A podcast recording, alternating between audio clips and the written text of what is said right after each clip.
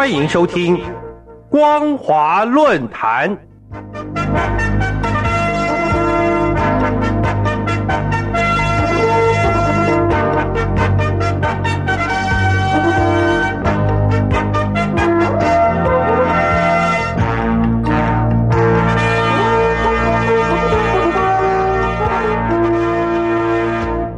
各位听众朋友，大家好，欢迎收听本节的光华论坛，我是苏燕。我们今天要谈论的主题是中国大陆人口和生育趋势成为严肃的政治问题。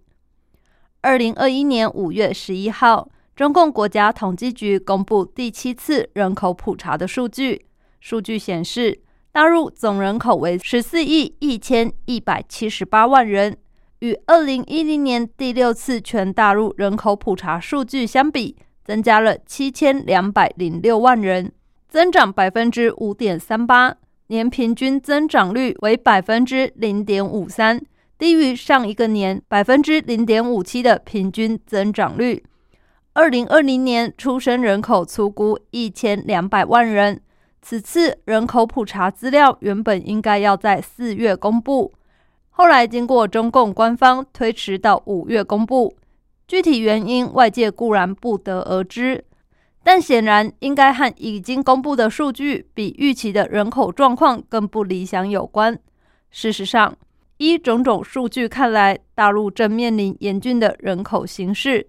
另外，根据中共公安部发布《二零二零全国姓名报告》透露。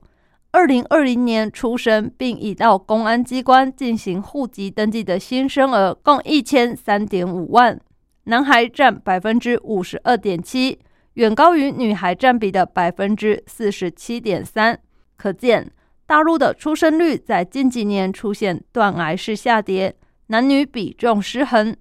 人口红利也必然持续出现世代性断裂。同时，更令中共必须警惕的，则是。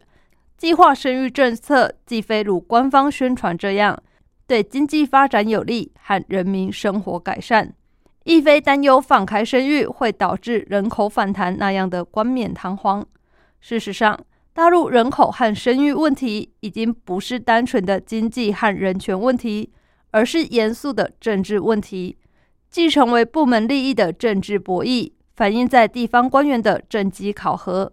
乃至于中央政府对脱贫攻坚和特定民族政治考量等复杂的成因，难得《一智报》发表评论称，计划生育政策给许多大陆女性造成难以弥合的心理伤害，但中共却从未为此有过丝毫歉疚和悔改。可见，大陆人口问题不仅反映侵犯人权的政治隐喻，而且成为国际社会高度关注的议题。再者，就政策意涵看来，当前大陆一老一少极端量逐年在增长，中间的中青年劳动力总量在塌陷，足以让大陆在未来丧失最基本的经济增长动力。同时，大陆很多政策至今依旧存在严重矛盾对立，例如各地强烈追求城镇化率，但在提升了城市化水准后，家庭生活成本。却随之上涨，生育率又下降。故而，在面临这些矛盾对立时刻，在倡议放开生育，显然为时已晚。近年，中共大力向生态旅游、特色村、生态村进行政策倾斜，即使带动消费经济，但当地教育条件却很落后，经常只见语文和数学老师，却缺乏体育、音乐、美术等师资。教育文化资源匮乏，而且教师老龄化依然严重。而今大陆人口规模逐步丧失，意味着未来的经济增长很难再依靠消费，更冲击生产服务业和 IT 产业。一九七八年，中共实施计划生育政策实施的结果，形成深厚的部门快条利益，更成为全面放开生育控制的阻碍。实际上，计生部门长期将征收社会抚养费作为控制人口的手段，导致计生目标和手段背离，引起各界挞伐，而被迫改组计生部门。但迄今，地方计生部门还存在向民众征缴抚养费情事，可见人口问题始终是中共党国体制里的地方部门利益博弈场域。再者，就中共中央和政府而言，计生存在着两大政治考量：一为脱贫，二是对特定民族人口过快增长的担忧。对于习近平来说，显然担心全面放开生育会冲击二零二一年如期实施脱贫任务，还会导致之后的返贫。而全面脱贫关系全面小康社会的建成，后者对巩固习近平的统治和权威有着重大的政治意义。同时，放开生育限制将会使某些特定民族的人口激增，超过其在现有民族人口的构成，威胁社会的稳定和安全，甚至有导致分裂的危险。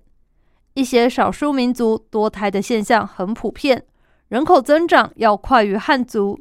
由于某些特定民族的文化传统和宗教与汉族不同，在原民族意识觉醒下，是将伴随争取原民族权益主张，甚至提供外界介入的机会，从而对中共国家安全和统一构成挑战。可见，当前中共对特定民族的再教育和进化，不仅在控制特定民族的过快增长。更多的是出于政治安全考量。对中共而言，控制人口等同于控制社会。未来大陆人工智慧产业有助于发展高科技，提高劳动生产效率，代替人工，甚至应对长照产业需求。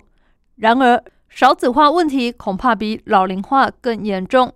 少子化将冲击未来整个社会品质、效率和文化。甚至让整个社会失去进步和发展的可能。人口问题的政治安全考量，对中共和政府而言是不可能公开对外讲的隐喻。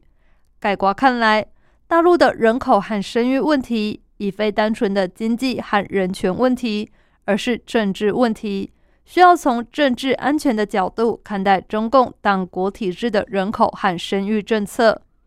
鉴于多数人的生育意愿已经降低，尽管大陆的人口危机已经显现，未来放开生育限制的可能性依然不大，最多可能的是允许三胎。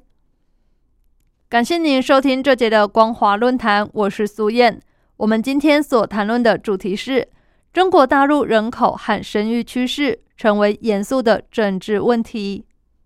如果您对节目的内容有任何的想法或建议，都欢迎来信告诉我们。一般邮件可以寄到台北邮政一七零零号信箱，电子邮件请寄到 l i l i 三二九 at m s 四五点 h i n e t 点 n e t。透过这两种方式，我们都可以立即收到您的来信，并且逐一回复您的问题。